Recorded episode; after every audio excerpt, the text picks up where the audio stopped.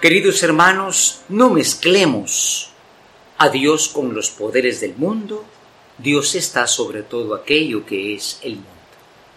En este domingo también se nos llama a la reflexión, a una reflexión sobre algo que a veces se da eh, de una manera maliciosa y es la mezcla de lo que son los poderes del mundo con los caminos de Dios.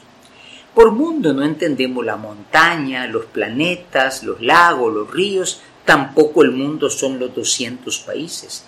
El mundo son esas fuerzas oscuras del vicio, la maldad, la idolatría del dinero, que, a veces quieren entrar también en la fe. Por eso mm, hay que reconocer que hay gente muy buena que está en el mundo incluso del tema político. Hoy se habla de Ciro. Ciro quiere decir pastor, el rey de Persia, que permitió que el pueblo volviera del exilio y lo liberó. Y bueno, ese hombre era un hombre de buena conciencia hizo algo que tal vez políticamente no era correcto, pero siguió una buena conciencia. Los políticos del mundo, como digo, hay gente muy buena, pero hay quien sigue la conveniencia.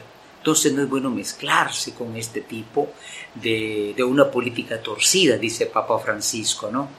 El Salmo 95 nos invita a alabar al Señor, porque está sobre todo. Si vamos a las noticias, los que dominan el mundo son los grandes, los que tienen armas más potentes, los que tienen eh, fortunas enormes. Nada es malo en sí mismo, sino en la forma en que eso se maneja. La idolatría del poder, la idolatría del tener, la idolatría del placer. Es algo tremendo. Por esto el apóstol Pablo dice hoy, doy gracias a Dios a ustedes que trabajan por su fe. Y Pablo está escribiendo a una comunidad que es una comunidad que no la tiene fácil, los tesalonicenses. Tesalónica era una ciudad de gente bien. Eran jubilados de la Casa Imperial de Roma, tenían sus medios, sus propiedades, pero cuando se hicieron cristianos comenzaron a pasar dificultades, porque la fe cristiana como que no encaja muchas veces con los poderes del mundo. Por eso dice Pablo, doy gracias a ustedes que se mantienen en el bien, son coherentes con su fe. Y naturalmente, hermanos, en el Evangelio está esa llamada a distinguir las cosas. Dada al César lo que es del César y a Dios lo que es de Dios. Le presenta a Jesús la moneda que tiene la imagen de Tiberio, el emperador. Ustedes saben que los emperadores eran tiranos que se hacían adorar como dioses. Los primeros cristianos fueron martirizados por no adorar las autoridades. El Estado no puede ser un Dios que decide absolutamente sobre la persona, sobre la familia, sobre la educación de los hijos.